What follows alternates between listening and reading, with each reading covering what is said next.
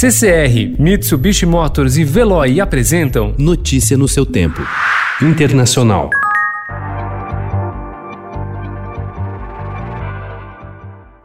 À medida em que países de diferentes regiões do planeta reabrem as atividades econômicas, a Organização Mundial da Saúde alertou ontem para o risco de uma possível segunda onda de contágios pelo novo coronavírus e recomendou cautela nessa fase de transição. A agência da ONU lembrou que, enquanto muitos países registram o declínio de casos, outros, como na América Latina, estão em plena pandemia.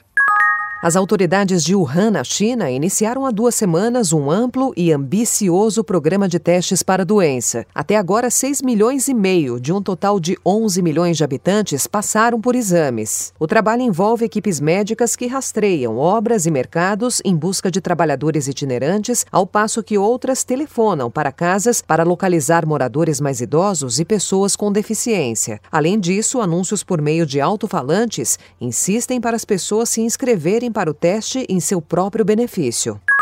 200 casos do novo coronavírus foram detectados em Wuhan, cidade onde ocorreu o primeiro contágio no final do ano passado, durante a testagem em massa. A maioria dos novos infectados não tinha sintomas.